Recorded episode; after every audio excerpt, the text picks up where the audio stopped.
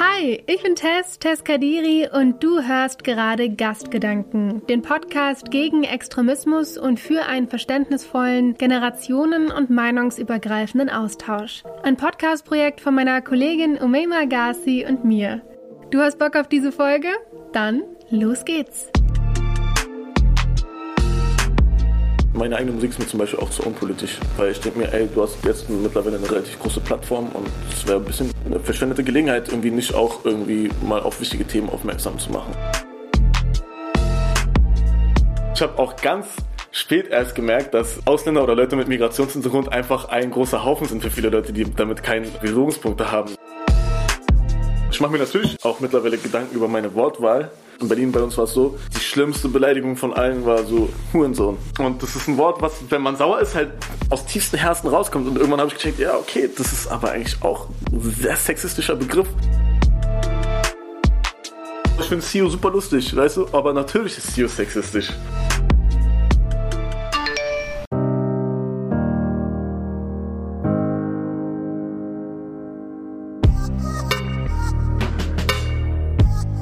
Eine neue Woche heißt neue Folge. Und zwar mit mir, Tess Kadiri und mit mir, hey, mein Name ist Umeima.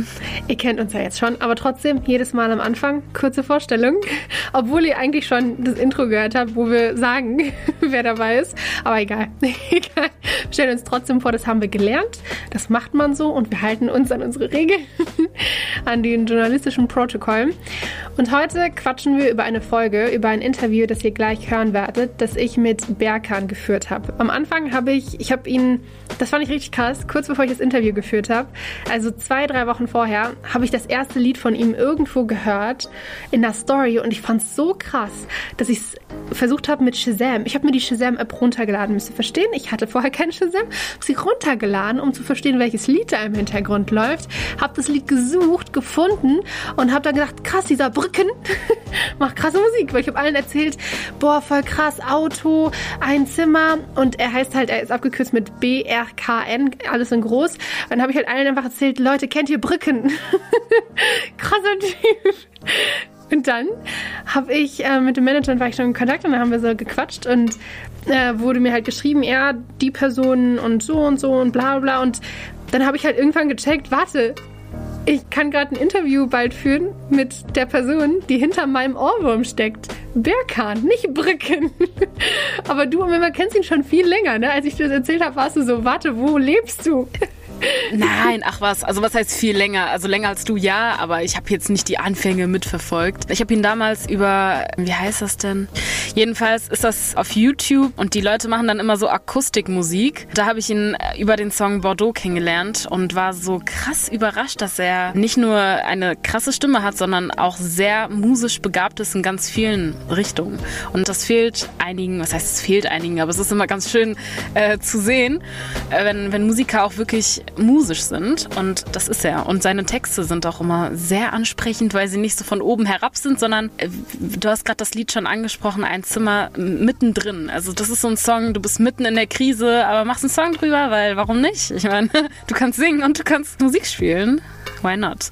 Und deswegen, Berkan ist ein echt cooler, cooler Musiker und deswegen voll cool, dass du mit ihm sprechen konntest. Ja, Tess, was, was konntest du aus dem Interview für dich mitnehmen, was du davor vielleicht noch nicht ganz wusstest über ihn? Aus dem Gespräch habe ich vor allem mitgenommen, dass ich da reingegangen bin nach meiner Recherche mit so einem Gefühl oder Vorurteilen, die man natürlich irgendwie hat und die man irgendwie unterdrücken muss, weil Vorurteile sind nicht gut. Aber ich hatte das Gefühl, dieser Mensch möchte nicht politisch sein. Und das werdet ihr auch später im Gespräch merken, das habe ich auch angesprochen aus früheren Interviews, dass das eigentlich nicht so ein Ding in seinem Leben war. Aber dann habe ich mir natürlich auch angeguckt, hey, was macht er so auf Instagram? Was ist gerade so los? Was ist das, der aktuelle Stand?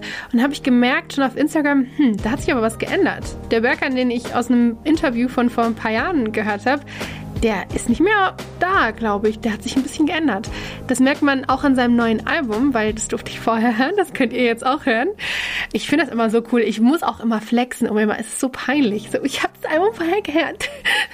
Richtig schlimm. Wie heißt denn das Album? Mach mal ordentlich Promo jetzt hier, Tess, wenn du wenn es schon ansprichst. Leute, ihr müsst auf seinen Instagram-Account dafür klicken, was wir in den Show Notes verlinkt haben. Und dann seid ihr direkt beim Album. Dann könnt ihr nämlich direkt draufklicken. Also hier, ne, ich tease an, es ist gut, aber ihr müsst auch draufklicken und ihm folgen, damit er auch wirklich was davon abhat. Also wirklich, es ist gut. Ihr werdet viel noch hören über die neuen Texte und so. Aber es ist so, dass er sich halt krass entwickelt hat. Und das fand ich sehr spannend. Ich bin da reingegangen mit dem Gefühl, warum möchte diese Person nicht politisch sein? Und warum habe ich das Gefühl, diese Person ist jetzt doch politisch? Und ganz viel Verwirrung. Und das hat sich erklärt im Verlauf. Also es hat sich erklärt. Ich glaube, er ist eine Person, die nicht politisch ist auf die Art und Weise, hey, ich gehe jetzt zu einer Partei, aber die politisch ist einfach, weil er so ist, wie er ist und weil er Künstler ist. Und das fand ich krass. Würdest du sagen, dass du auch auf die Art und Weise politisch bist, Umema, oder würdest du sagen, du bist eher parteipolitisch politisch, also so richtig systempolitisch? Mm, beides. Das Ding ist, äh, ich soll es jetzt sagen, soll ich es nicht sagen. Ich habe mich bei den Jusos eingetragen, aber es ist so gefühlt wie diese Leute, die ähm, sich bei der Uni einschreiben, um das Semesterticket benutzen zu können. Ich habe noch nicht mal ein Semesterticket auf metaphorischer Ebene gesprochen. Ich weiß gar nicht, warum ich mich da eingeschrieben habe. Es gab jetzt durch Corona ein paar Zoom-Meetings, aber ich habe nicht an denen teilgenommen, weil ich hatte Angst, mich dann so ganz komisch vorstellen zu müssen. So, hi, eigentlich finde ich euch gar nicht so cool, aber ich habe das Gefühl, ihr seid die Einzigen, die irgendwas auf Parteienebene durchbringen können. Deswegen bin ich jetzt bei euch. Jedenfalls, genau, worum ging es jetzt hier? Ah ja, ob ich politisch sei. Ja, bin ich, bin ich. Also zum einen klassisch, auf so einer Parteiebene. Die Partei finde ich gut, die Partei finde ich nicht so gut. Das Parteiprogramm ist nice, das ist nicht so nice. Aber auch auf der Straße im Sinne von, man ist auch auf Demos oder ich bin auch auf Demos zu sehen, zu hören, zu erleben und mit anderen Aktionen. Also ich finde, Politik ist nicht nur, entweder du bist auf einer Demo oder du sitzt bei einer Partei. Politik ist auch, das hast du vorhin schon angesprochen, Politik ist auch Musik natürlich. Heißt nicht, dass ich Musik mache, aber ich höre ganz viel Musik, ganz viel politische Musik. Und jetzt ist natürlich die Frage, die wir uns stellen, ist Berkan ein politischer Musiker? Und wenn ja, warum? Hast du darauf vielleicht eine Antwort, Tess? Mhm. Und die Frage, die finde ich, beantwortet er ganz gut. Hört mal die Folge und schreibt uns gerne danach, oder denkt einfach darüber nach und nehmt es für euch mit, ob ihr denkt, dass er ein politischer Künstler ist oder nicht. Und hört auch gerne in seine Musik, um das mal ein bisschen abzuchecken. Aber hört dann auch gerne, was er so zu sagen hat im Gespräch, das wir geführt haben, weil ich persönlich würde jetzt sagen, das kann man nicht mit Ja oder Nein beantworten. Das ist so ein das ist bei vielen Dingen so, finde ich. Man sollte immer sagen, es ist zwar so und aber auch so.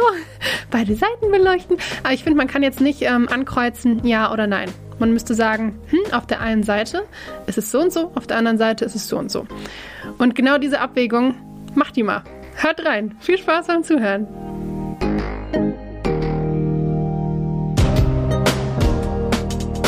Ja, hi, nach ein paar anfänglichen Schwierigkeiten, weil wir beide schlechtes WLAN anscheinend haben, können wir uns jetzt angucken ohne Zeitverzerrung. Hi, Berkan, beziehungsweise dein Künstlername ist BRKN. Als ich zum ersten Mal ein Lied von dir gehört habe und Leuten sagen wollte, dass ich es cool finde und sagen wollte, von wem der Song ist, habe ich einfach nur Bricken gesagt, glaube ich. Aber vielleicht Berkan. Stell dich mal kurz vor, wer bist du, was machst du so? Hallo, sehr schöne Anekdote. Äh, mein Name ist Berkan. Äh, mein Künstlernamen spricht man auch Berkan aus. Ich habe mir das mit 16 ausgedacht. Da habe ich noch nicht so sehr dran gedacht, wie Leute das äh, lesen können. Vorstellung, äh, ich bin Berkan, ich mache Musik, ich bin aus Berlin und jetzt bin ich hier. Und du machst Musik, apropos, bald kommt dein neuer Song raus. Also die Leute müssen, nachdem sie die Folge gehört haben, auf jeden Fall los. Vielleicht kannst du direkt damit anfangen zu erzählen. So, was ist die Message hinter dem neuen Album? Was hast du dir dabei gedacht? Tatsächlich habe ich seit dreieinhalb Jahren nichts eigenes mehr rausgebracht. Das Album Drama handelt davon, was ich so durchgemacht habe, nachdem ich eine sehr schmerzhafte Trennung hatte und auch nach sehr, sehr, sehr langer Zeit und da auch eine ziemlich starke depressive Phase hatte, glaube ich, was ich auch erst später so bemerkt habe.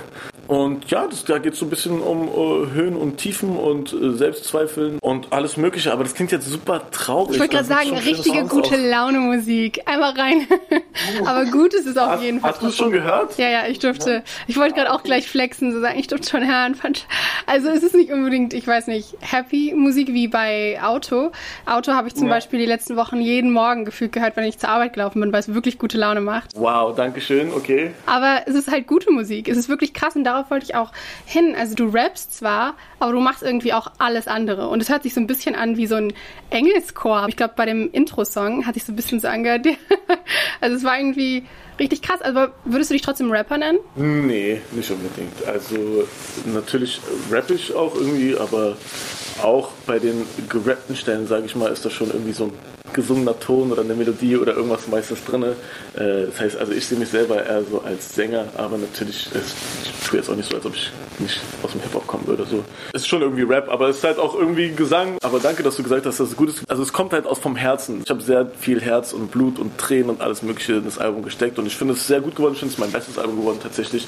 Ich höre mir das selber tatsächlich sehr gerne an und wie gesagt, ich hatte nicht meine besten Phasen in meinem Leben. Ich hatte dieselben Songs äh, im Wochenabständen gehört und mal fand ich es abgrundtief kacke und dachte, welcher Mensch will sich diesen Scheiß denn anhören? Ey, was soll das?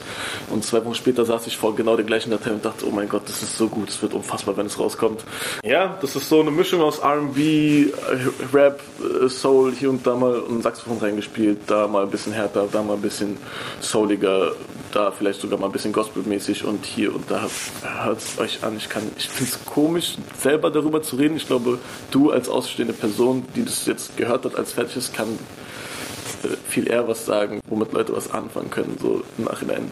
Also der Gospel-Vibe, das meine ich mit diesem Chor. Das, das hat man wirklich oh. gespürt. Das hat so ein bisschen abgehoben von Rapmusik. Aber du hast uns ja gerade so ein bisschen mitgenommen in diesen Schaffensprozess. So erstmal findet oh. man es super geil, danach will man es einfach wegschmeißen, so gefühlt. Wie ist es denn ganz am Anfang? Also wenn du dich da dran setzt, entscheidest du zum Beispiel, in welche Richtung du gehen willst? Setzt du dich ans Piano oder wie fängst du an? Das ist immer unterschiedlich. Tatsächlich kann ich es relativ schlecht steuern, in welche Richtung es geht. Im Optimalfall habe ich schon so eine kleine Textidee oder Melodieidee oder so und habe vielleicht sogar eine Vorstellung davon, wie es gleich klingen sollte. Aber tatsächlich ist es sehr selten der Fall, dass es dann auch so klingt am Ende. Ja, ich habe viel mit anderen Produzenten zusammengearbeitet. Auf dem Album das habe ich vorher nie gemacht. Das funktioniert bei mir am besten irgendwie, dass ich so mit jemandem zusammensitze und vielleicht ein paar Akkorde oder eine Melodie oder so vorgebe und dann der oder die Produzentin so quasi seinen Senf dazu gibt. So finde ich, kommt immer eine relativ knackige Mischung. Zum einen, weil ich habe vorher alles allein gemacht und das ist in Ordnung und ich weiß auch, wie das geht, aber es wird sehr viel knackiger, wenn da mehrere Hände im Spiel sind. Und ja, manchmal fange ich nur mit einem Beat an und manchmal habe ich eine Songidee.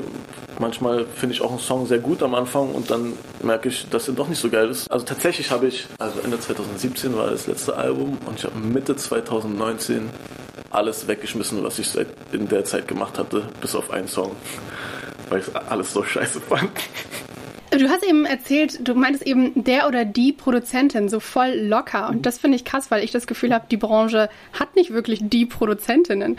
Hast du das Gefühl, dass du auch mit vielen Frauen zusammenarbeitest? Nee, und dafür schäme ich mich ganz stark, weil ich auch selber gemerkt habe nach dem Album, ah, okay, da sind nur Männer drauf, mehr oder weniger bis auf ein, zwei Sängerinnen und Xuli, die noch was fürs Artwork gemacht hat, von der ich großer Fan bin. Und dann dachte ich, ja, okay, cool, du liest zwar vielleicht viel äh, über Feminismus und regst dich auch über Sexismus auf oder so, aber selber sind auf deinem Album nur Männer, also hast du es kein bisschen besser gemacht. Und dann dachte ich, ja, okay, daran sollte ich auf jeden Fall was ändern. Ja, insofern ist es auf meinem Album tatsächlich nicht so. Den Schuh muss ich mir anziehen und jetzt kann ich natürlich viel reden, aber was am Ende werdet ihr dann sehen müssen oder ob sich daran was ändert oder nicht. Weil groß reden kann man ja immer. Du sagst auch in dem Song, hatte ich mir aufgeschrieben, du möchtest keine Worte, sondern Taten oder so. Das war doch eine der Lines. Ah, nicht mal überlegt, nur gemacht oder so. Genau, und wir könnten jetzt äh, politikmäßig sehr viel Worte darüber verlieren, wie wichtig es ist, Frauen die gleichen Chancen zu geben wie Männer und so. In der Politik wird ja immer viel geredet. Und deswegen halte ich jetzt meine Schnauze und. Aber genau darauf wollte ich dich ansprechen, weil ich nämlich den Podcast, All Good Podcast, das war glaube ich 2018, als ihr den aufgenommen habt, da hast du ganz viel darüber gesagt, dass du denkst, dass Facebook Menschen das Gefühl gibt, ihre Meinung ist valide, die sollen ihre Meinung einfach teilen, so Menschen wollen das hören. Hast dann gesagt, mhm. du bist nicht wirklich berechtigt drüber zu reden. Aber seitdem ist ja viel Zeit vergangen und ich würde ganz gerne mhm. über die politische Meinung von Kunst oder diese politische Note von Kunst mit dir reden und deiner Kunst. Und deswegen wollte Okay. ich dich fragen, stimmt das noch? Denkst du, dass deine Meinung zu politischen Themen wie zum Beispiel Rassismus oder Sexismus nicht zählt oder nicht wichtig ist? Ähm, irgendjemand weiß natürlich immer mehr. Also viele Leute fallen irgendwie oft in die Falle, dass die sich einmal irgendwas angelesen haben oder so und dann denken, sie können nichts mehr dazulernen. Was tatsächlich Rassismus und Sexismus angeht, habe ich mich seit damals wahrscheinlich schon ein bisschen weitergebildet. Trotzdem gibt es noch viele politische Themen, wo ich sagen würde, okay, da weiß ich jetzt einfach nicht genug drüber und ich finde, gerade wie gesagt, wie du es gerade gesagt hast, im Internet gibt es viele Leute, die denken, dass ihre Meinung super wichtig wäre, aber tatsächlich sollten viele Leute einfach mal vielleicht die Schnauze halten bei Sachen, die nicht deren Fachgebiet sind. Das sieht man ja gerade bei irgendwelchen Prominenten, keine Ahnung, die eigentlich Köche oder Tänzer oder so sind und die dann denken, irgendwelche super komplexen politischen Probleme gelöst zu haben. Köche vor allem, vegane Köche. Ja, darüber wollen wir jetzt gar nicht reden. Aber es gibt ja so ein Phänomen, darüber, ich habe vergessen, wie das heißt, dass Leute, wenn sie mit irgendeiner Sache anfangen, denken, dass sie alles darüber wissen würden. Und Leute, die sehr viel über sich mit einer Sache beschäftigt haben, genau das Gefühl nicht haben, weil die halt wissen, wie viel es noch unerforschtes Terrain gibt. Und wenn du denkst, es gibt gar nicht mehr als das, was du schon gelesen hast, dann denkst du halt, du bist der absolute Experte. Und ja, Vollidioten wird es immer geben. Ich glaube, es kommt darauf an, wie du die Aufmerksamkeit der Leute kriegst. Und mit simplen, emotional geladenen Propaganda oder Hass kriegst du halt immer die Leute, weißt du, wenn du sagst, ey, ihr seid hiermit und damit unzufrieden, das ist alles Merkels Schuld. Die hat das verkackt. Und so einfach ist das Problem. Und deswegen geht's dir so scheiße. Und das ist natürlich, was Leute dann dankend annehmen, wenn sie eine Lösung oder ein Problem präsentiert kriegen, wo man nicht sehr viel nachdenken muss. Das ist ja Propaganda. Basisprogramm so. Und genau das willst du, würdest du also sagen, würdest du eher nicht machen wollen, weil du nämlich auch meintest, ich könnte viel berühmter sein und viel erfolgreicher, wenn ich jetzt anfangen würde zu sagen, diese Line, die ist aufgrund dessen und ich setze mich gegen Rassismus ein. Hast du wirklich noch das Gefühl und also, dass man damit mehr Cash machen kann? Mit Antirassismus in der Musik wahrscheinlich irgendwie nicht. Ich kann mich gar nicht mehr daran erinnern, an das, was du gerade zitiert hast. Ich versuche gerade selber mir zusammenzureiben, was ich daraus meinte. Ich weiß nicht, ob es konkret Antirassismus war, aber ich weiß, dass es um Politik ging und du meintest, wenn du deine Meinung mehr teilen würdest über irgendein Thema, also einfach so deine Meinung raushauen würdest, nicht mal unbedingt Antirassismus. Ja, klar, ey, wenn ich äh, jetzt jeden Tag posten würde, ey, nerven euch die Masken nicht auf, die sollen diese scheiß Maskenpflicht endlich wegmachen, oder? Dann würde ich natürlich sehr viel Zustimmung von verschiedenen Leuten kriegen, aber äh, also, nee, danke, einfach. Es ist ja nicht so, als ob ich voll der Fan davon wäre, mit Maske rauszugehen, also, aber irgendeine Regel muss man ja machen. Das Ding ist tatsächlich mit irgendwie Politik in der Musik, das ist, sagen wir mal so, der Großteil der Musik oder der Mainstream-Musik ist natürlich unpolitisch. Da geht es meistens um die gleichen Themen, irgendwie Liebe, Sex oder Geld oder so. Und das ist was, womit sich jeder schon mal befasst hat in seinem Leben, wo man schnell Leute kriegt, wo jetzt keine Riesenkomplexität hinterher steht, zumindest keine Theorie in dem Sinne. So. Und bei politischem Rap oder politischer Musik, dann merkt man schnell, ja, okay, das ist so ein politischer Song und hat man Lust drauf, das auch sehr oft irgendwie mit erhobenem Zeigefinger irgendwie. Und meine eigene Musik ist mir zum Beispiel auch zu unpolitisch, weil ich denke mir, ey, du hast jetzt mittlerweile eine relativ große Plattform und es wäre ein bisschen eine verschwendete Gelegenheit, irgendwie nicht auch irgendwie mal auf wichtige Themen aufmerksam zu machen.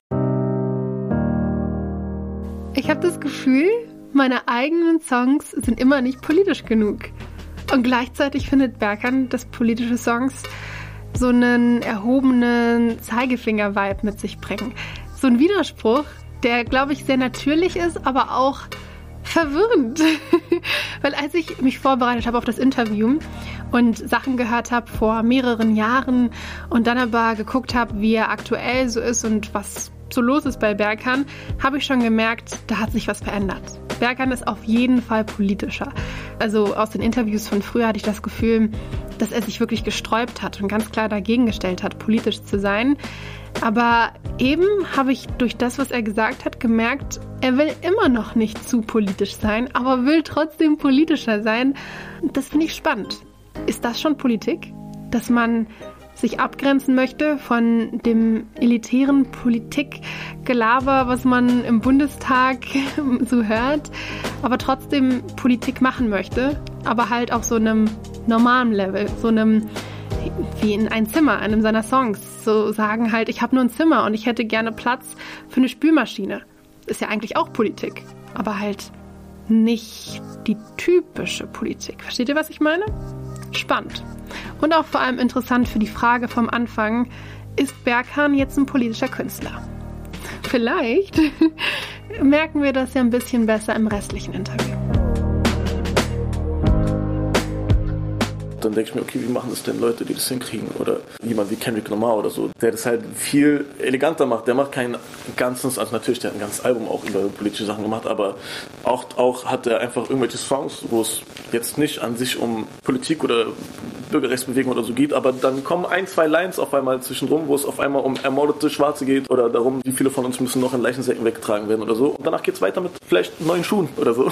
Weißt du? Aber schwer so, so eine Balance herzustellen, ne? Also schwer irgendwie so über das eine zu reden und dann das andere. Hast du wirklich mal versucht, sozusagen, hey, das ist meine Rassismuserfahrung und das ist. Ein, einmal, ein, es gibt einen Song auf dem neuen Album, tatsächlich, wo so nur kurze, kleine so Blitze davon auftauchen, weißt du? Weil so bleibt der Song vielleicht auch einfacher konsumierbar, beziehungsweise hat der Song vielleicht auch eine.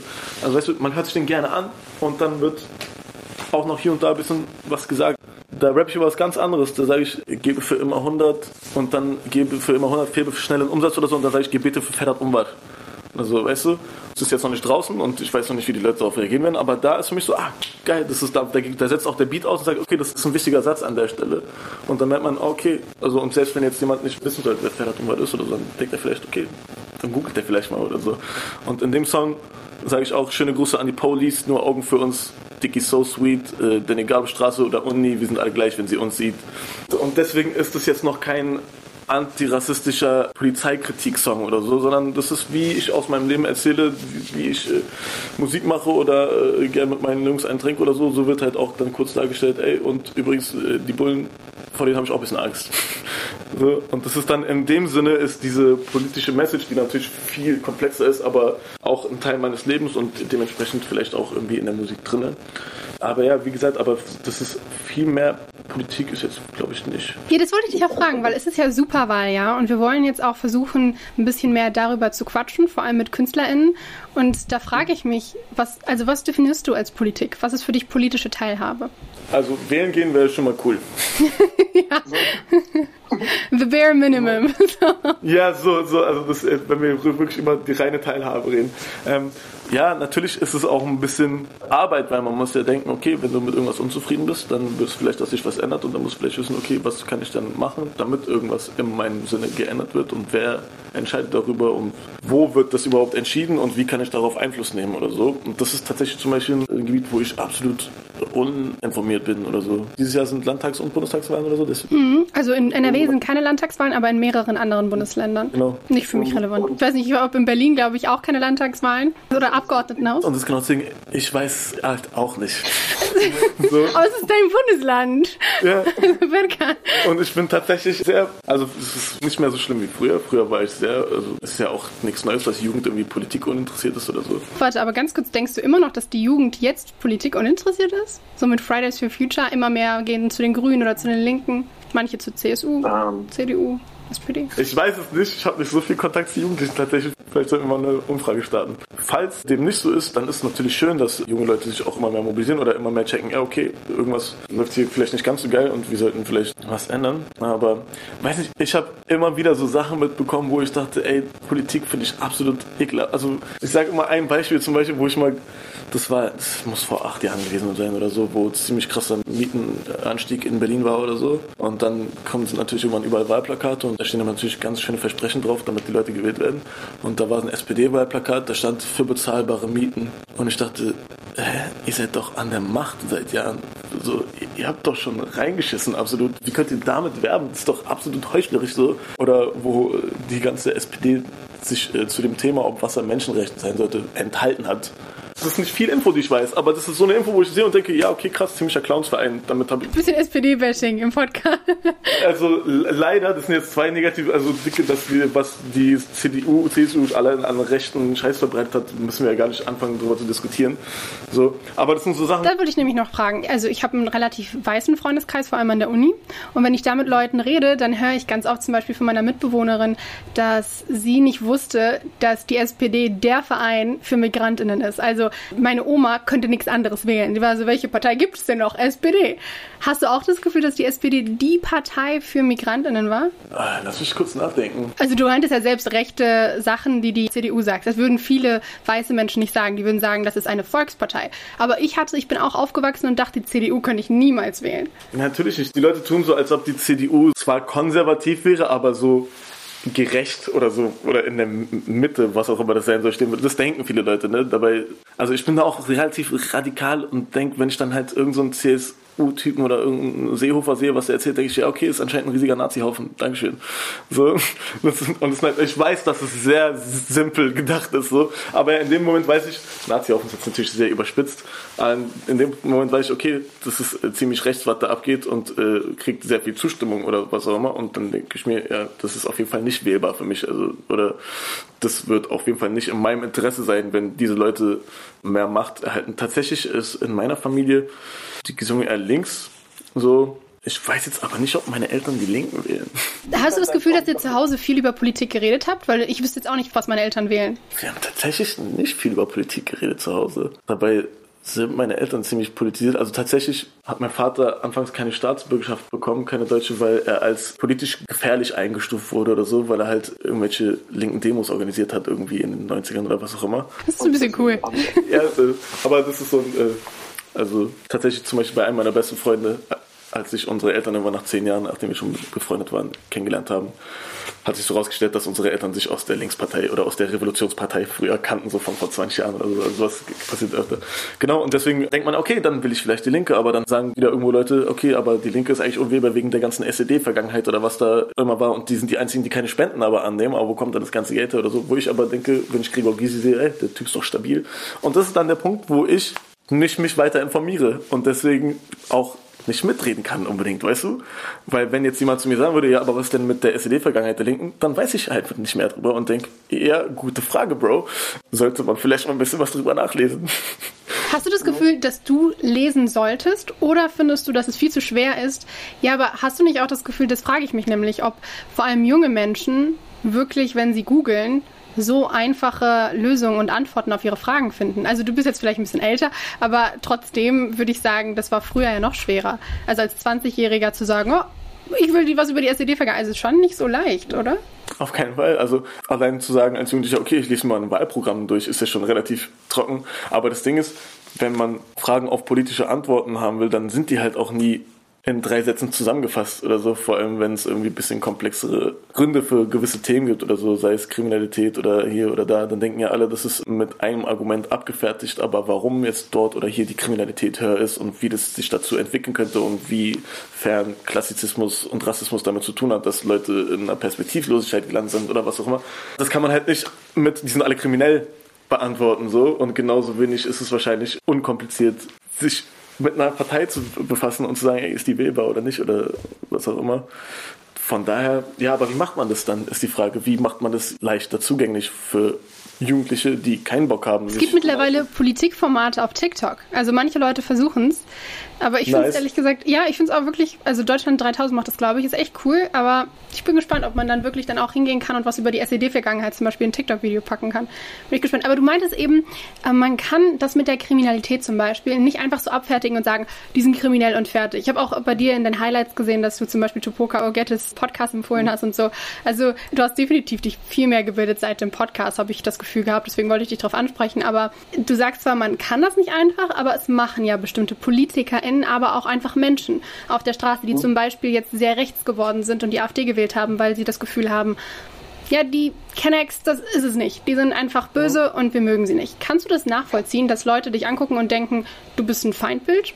Nachvollziehen im Sinne von verstehen, wie die zu dieser Meinung gekommen sind, ja.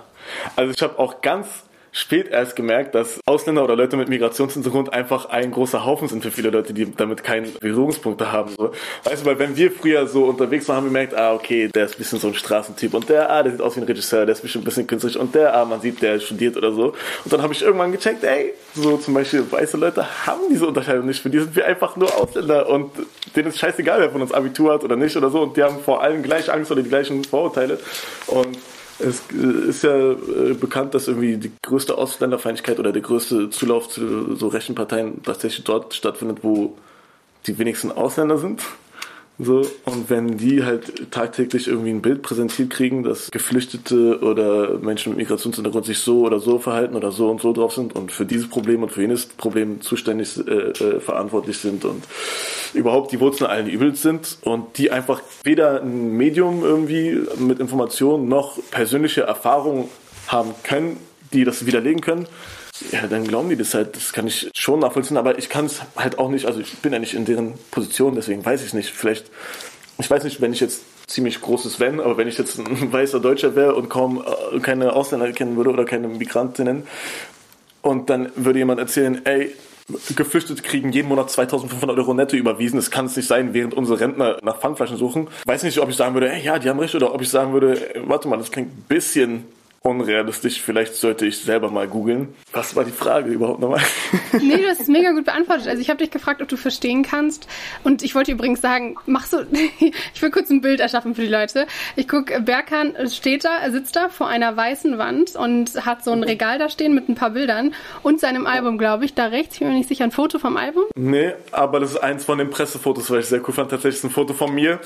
Okay, ich wollte sagen, weil du hast nämlich, er hat einen Kuli in der Hand und ich glaube, du merkst es nicht. Oder was ist das? Du machst die ganze Ich klack die ganze Zeit, ne? Ja. Es tut mir leid, es ist ein Teppichcutter, weil ich habe hier eine Apfelschorle und will die aufmachen seit zwei Minuten. Aber habe nichts gefunden. Ich mach die kurz auf, ich bin gleich wieder da. Also ich versuche mal die Stille zu füllen. Ich finde, es sieht so richtig typisch künstlerisch aus. Also er redet, müsst ihr euch vorstellen, und währenddessen sind seine Hände so gefühlt überall. Und da ist halt diese weiße Wand. Und davor sitzt er halt mit jetzt einer Apfelschorle, Kopfhörern und etwas, was ich als Kuli identifiziert habe. Wollte ich dir nur sagen wegen dem Ton. Ich weiß nicht, ob die Leute dann vielleicht irritiert sind. Aber du hattest, ich hatte dich gefragt, ob du das nachvollziehen kannst, weil ich wollte dich im nächsten Schritt fragen, Du hast ja gesagt, du bist jetzt sensibler, was zum Beispiel Frauen angeht und dass man manchmal vielleicht unbewusst sexistisch ist, weil man nicht unbedingt direkt mit Frauen zusammenarbeitet, zum Beispiel in der Musikbranche. Hast du das Gefühl, dass du auch sensibler geworden bist, was deine Wortwahl zum Beispiel angeht? Also ich weiß, ein Album, glaube ich, hieß Yeah, Bitch, Yeah. und da wollte ich dich, also ich, ich wollte dich erstmal fragen, ob du das überhaupt sexistisch findest, also Bitch zu sagen, aber dann auch, ob du dann nachvollziehen kannst, dass Frauen das zum Beispiel verletzend finden. Kann ich auf jeden Fall nachvollziehen. Tatsächlich haben wir uns damals gar keine Gedanken gemacht. Also du hörst ja den Albumtitel, der ist einfach Quatsch und wir dachten, ey, das ist so ein absolut bescheuerter, nichtssagender Titel. Lass den einfach nehmen. Wie dumm wäre es, das Album so zu nennen, aber natürlich haben wir uns in dem Moment mit Anfang 20 äh, keine Gedanken darüber gemacht, ob das sexistisch sein könnte oder aufgefasst werden könnte oder nicht. Und ich mache mir natürlich auch mittlerweile Gedanken über meine Wortwahl. In Berlin bei uns war es so, die schlimmste Beleidigung von allen war so Hurensohn. So, weißt du, und das ist auch so, es gibt ja auch Leute, die sagen, das unter sich zu Freunden oder sowas gibt's bei uns nicht. So, das war immer so, danach wurde, hat jemand aufs Maul bekommen.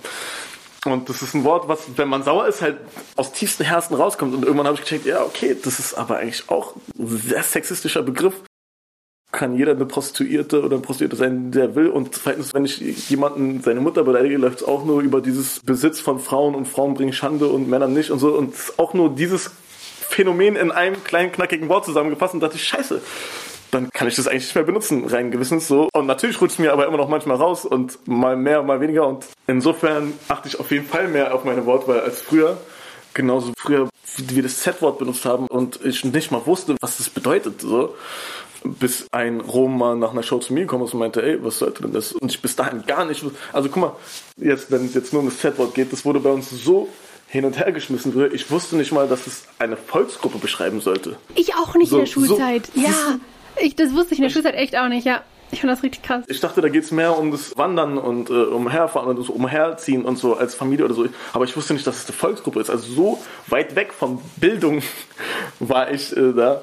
Und das Ding ist, sobald man, oder das war zumindest bei mir so, sobald ich verstanden habe, wie Unterdrückung oder systematische Unterdrückung funktioniert, sei es jetzt, also bei mir hat es tatsächlich mit Rassismus angefangen, dann hat man gecheckt, ah okay, Sexismus funktioniert sehr ähnlich und wird halt auch durch kleine Worte oder Wortwahl weiter unterstützt und verbreitet oder reproduziert und so. Und wenn dir was dran liegt, dass du kein Sexist oder kein Rassist sein willst, dann solltest du vielleicht auch aufhören, die Sprache zu benutzen. Und das klappt mal mehr, mal weniger. Also du achtest im alltäglichen Sprachgebrauch darauf, aber wie findest du, ist es in der Kunst? Weil ganz oft wird jetzt darüber geredet, zum Beispiel Pipi Langstrumpf, da den Namen zu ändern von dem N-König in einen normalen Begriff für einen König und ganz viele andere Sachen, die aber irgendwie deutsches Kulturgut sein sollen. Hast du das Gefühl, dass Kunstfreiheit da drüber steht? Oder würdest du sagen, nee, man muss sich anpassen? Der heißt jetzt Südseekönig oder so, ne? Mittlerweile. Also, um es vorwegzunehmen, ich finde, das sollte auf jeden Fall geändert werden.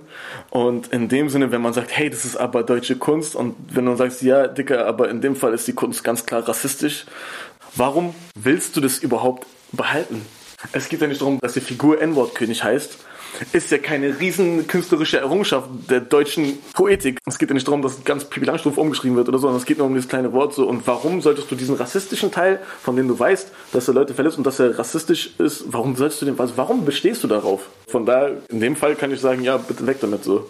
Also ich finde, es mangelt in sehr vielen Bereichen im Leben vielen Leuten an Empathie, so weißt du, und dann überleg doch mal vielleicht an ein kleines nicht weißes Kind, was das liest in der Klasse und dann müssen sich Kinder ständig dieses Wort anhören oder so. Also denk doch vielleicht mal daran, anstatt einfach nur zu sagen, das ist aber, also in dem Fall, und ich denke, natürlich äh, gibt es da keine Pauschalantwort, aber das ist jetzt relativ klar, finde ich.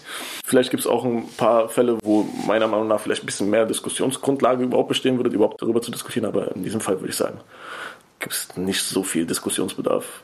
Und wie ist es beim Rap und sexistischen Lines? Weil da finde ich, ist es schwerer zu sagen, die Kunst, da ändern wir nur ein Wort, weil dann funktioniert der ganze Song ja nicht mehr. Ja, aber auch da, da ist es akzeptierter irgendwie. Also ich persönlich versuche jetzt keine sexistischen Lines irgendwie in meinen Song einzubauen oder so. Aber ich meine, also bei mir ist es so mittlerweile zum Beispiel in Rap-Videos. Da ist ja voll der Klassiker, okay, er sitzt in der Mitte und um ihn herum sind fünf Frauen im Bikini und wackeln mit dem Arsch so. Und das ist was, wo ich mir früher keine Gedanken gemacht habe, sondern ja, sieht doch cool aus. Frauen sind schön, schöner als Männer zumindest. Äh, ist ein schönes Bild, sieht cool aus. Aber äh, wenn ich mich jetzt selber in die Position denken würde, so warum will ich das einfach fünf Frauen mit ihrem Arsch wackeln, während ich rappe. So, wie fühle ich mich in dem Moment? Zu was werden die Frauen in dem Moment oder so? Und das ist was, wo ich sage, ja, brauche ich nicht. Wenn du mir irgendwie den Sinn davon erklären kannst, oder hat es irgendeine Bedeutung, gibt es eine Geschichte dazu, weißt du, so, dann äh, höre ich mich vielleicht auch gern an, so, aber vielleicht hast du auch keine gute Geschichte dazu. Aber Sexismus im Rap, also da kann ich jetzt gerade keine Pauschalantwort geben. Natürlich, also wie ich gerade gesagt habe, so wenn etwas sexistisch ist, warum willst du darauf behandeln? Was natürlich beim Rap ist, ist, dass viele Leute sagen, ey, ich komme aus einer Welt und da ist es so, wie ich das erzähle. Es gibt ja Leute, die reproduzieren durchaus noch irgendwie Klischees oder Unterdrückung oder so und sind sich dessen irgendwie auch bewusst, aber kommen da auch nicht raus. Oder sagen, ey, bei uns ist es so. Aber bei uns ist es so, ist halt auch keine Erklärung dafür, weil bei uns ist es so, oder was so sagen auch alte weiße Leute, wenn sie dir erklären, warum wollen sie das N-Wort noch benutzen. So ist es und ja, klar, war es so und ich war auch anders, aber natürlich kannst du auch lernen. Also ich glaube, SSIO war es, bei dem ich ein Video gesehen habe, wo er aus dem Mund einer Frau, also das ist ja sein ganzes Ding, dass er so Frauen so. Und da sagen wir alle immer, das ist Comedy und ich denke mir immer, hm. Ja, stimmt. Und genau, das ist auch so ein Ding. Also ich finde Sio super lustig, weißt du? Aber natürlich ist Sio sexistisch. Und wie lustig ist es dann noch? Das Ding ist, also bei das, da reden ja auch viele Leute über Comedy, so weißt du? Und wenn jetzt zum Beispiel bei Comedy ein Witz nur daraus besteht, jemanden Kanake zu nennen, dann sage ich, ja, okay, nicht so der geile Witz gewesen. Aber es gibt zum Beispiel so einen Typ in Amerika, der heißt Andrew Schulz. Und da geht es auch sehr viel um ethnische Gruppen oder Landeszugehörigkeit so. Und er erzählt auch manchmal Witze, wo er sich dann vielleicht über einen Sick lustig macht, aber er verpackt ihn so gut und man merkt, dass da auch Wissen über die Kultur dieses Menschen ist dass er darüber einen Witz machen kann und der ist vielleicht nicht mal unterdrückend. Also keine Ahnung, Mann, das ist so schwierig. Ich finde Sio auch lustig und ich fand auch, als ich gesehen habe, wie Cornflakes aus dem Mund einer Frau ist, dachte ich, was zum Teufel passiert hier gerade? So, aber ich habe natürlich auch gelacht, ich fand es auch eklig. Ich finde sehr eklig, ich finde sehr schlimm. Ich habe es nicht gecheckt. Weil ich möchte, also egal, also ich möchte aus niemandes Mund gern Cornflakes essen. Ey, wie viel Objektifizierung geht noch, als aus einer Frau eine Schüssel zu machen? Ja, da frage ich mich halt ist es noch Kunstfreiheit oder nicht, weil ich komme da nie so in Diskussionen, selbst mit Frauen wird mir immer gesagt, so ist er.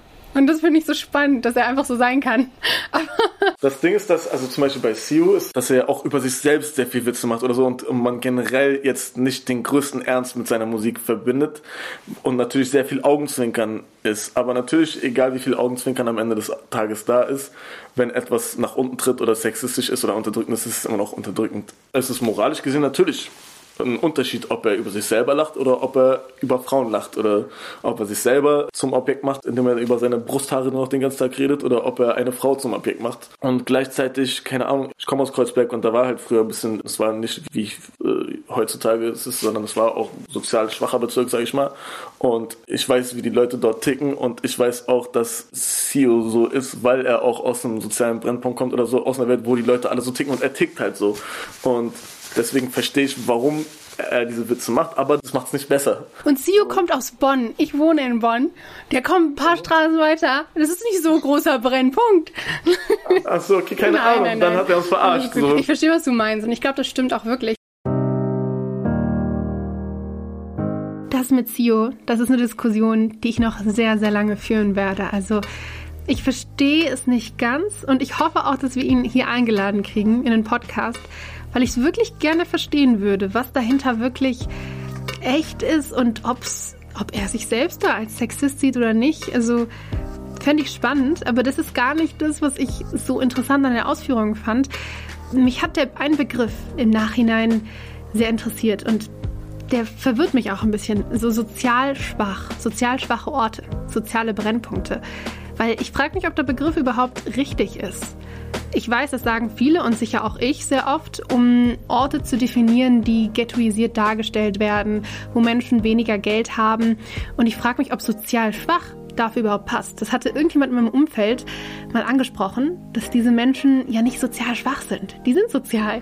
Die haben nur weniger Geld und deswegen kommen sie vielleicht auf andere Schulen, bekommen weniger Zuspruch und bekommen auch nicht unbedingt die Gymnasialempfehlung und so weiter. Dann entwickelt sich das halt. Deswegen sind die Menschen aber nicht asozial. Das bedeutet ja was ganz anderes. Sie haben weniger Geld und und später dann vielleicht einen anderen Bildungsgrad, aber das ist ja ganz anders als asozial zu sein. Auf der Definition muss ich auf jeden Fall noch rumdenken, aber fand ich, fand ich interessant. Deswegen wollte ich dich auch fragen. Ich finde es krass, wie ich das gemerkt habe von dem Podcast, beziehungsweise zwei Podcasts, die ich vor ein paar Jahren von dir gehört habe. Und dann, wie ich deine Instagram-Präsenz wahrgenommen habe, aber auch jetzt im Gespräch, dass ja schon ein krasser Wandel stattgefunden hat. Obwohl du genau wie Theo ja auch aus einem Brennpunkt kommst. Hast du das Gefühl, dass es schwerer ist für Menschen, die, ich sag mal, in Anführungszeichen eine schwere Vergangenheit haben oder eine schwere Kindheit, zu akzeptieren, dass sie entweder Rassismus reproduzieren oder Sexismus oder irgendwas, irgendeine Diskriminierungsform? Schwieriger, ich weiß nicht. Es gibt auch genauso Leute, die aus absolut sozial schwachen oder einkommensschwachen Familien kommen und die sich unfassbar viel Bildung angeeignet haben oder so.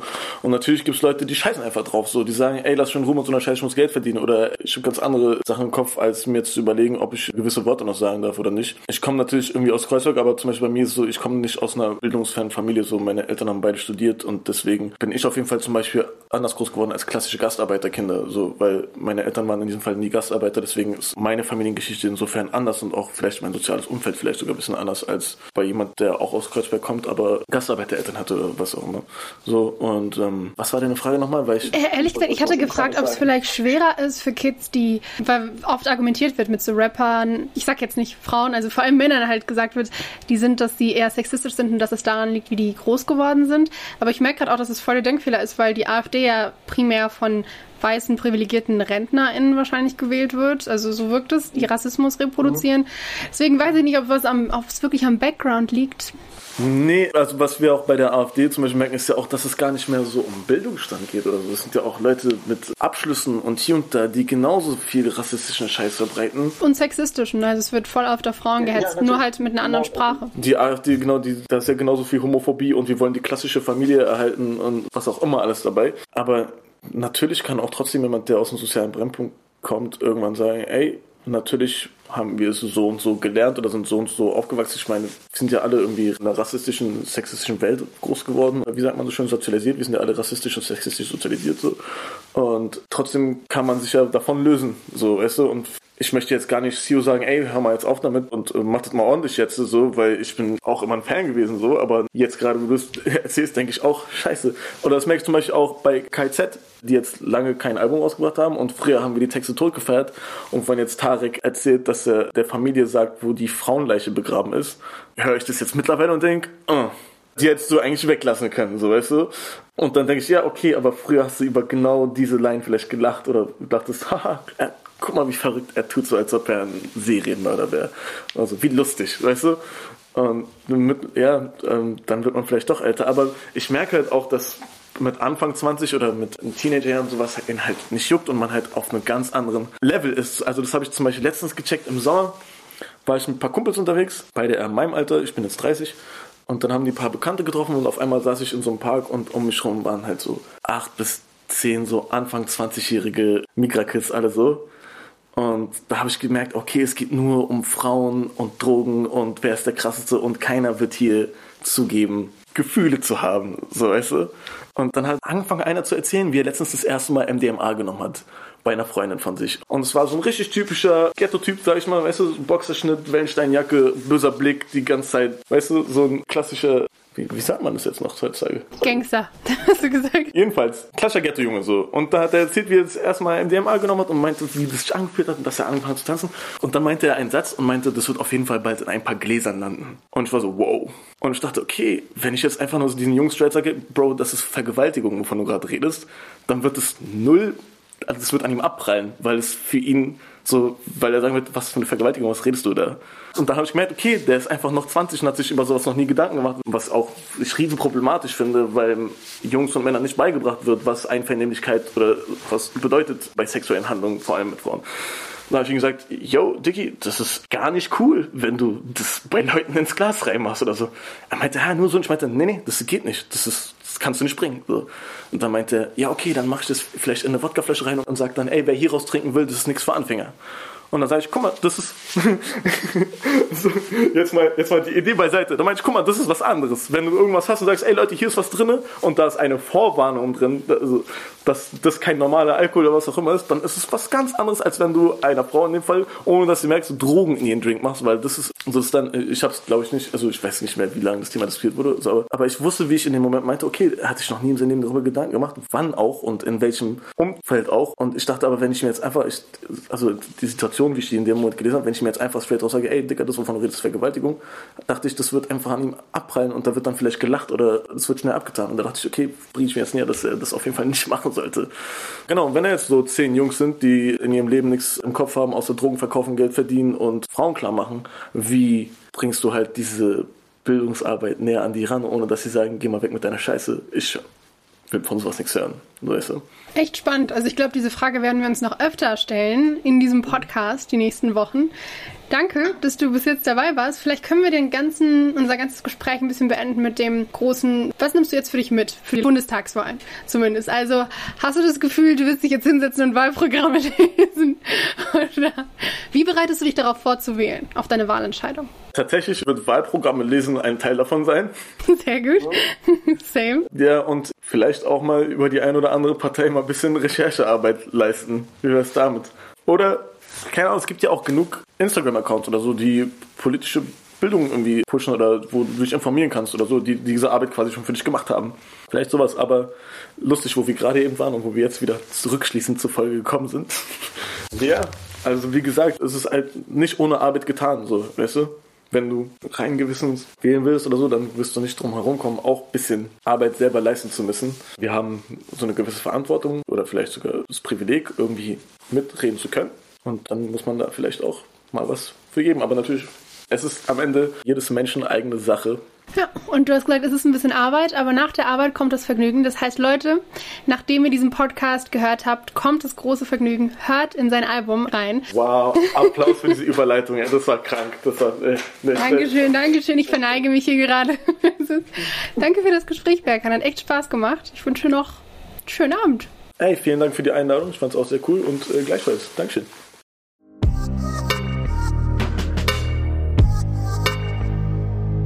Ja, das war ein ziemlich langes Gespräch mit Berkan. Das Ding ist, eigentlich wollen wir ja immer das relativ kurz halten. Wir wissen gar nicht, was ihr besser findet.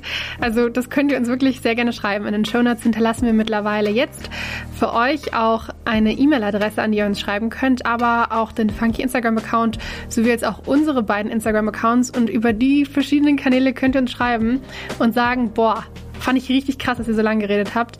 Oder boah, fand ich richtig kacke. Redet mal weniger. Ist schwer für mich, aber ich versuch's. aber das, ich fand das eigentlich ganz passend mit der Länge. Und lass mal über die Frage reden am Anfang. Also, ob er politisch ist oder kein politischer Künstler.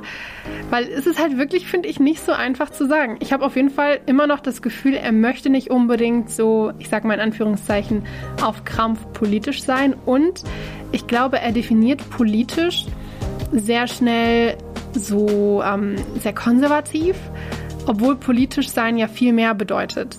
Also erzähl mal, also inwiefern findest du ihn einen politischen Künstler, Mema?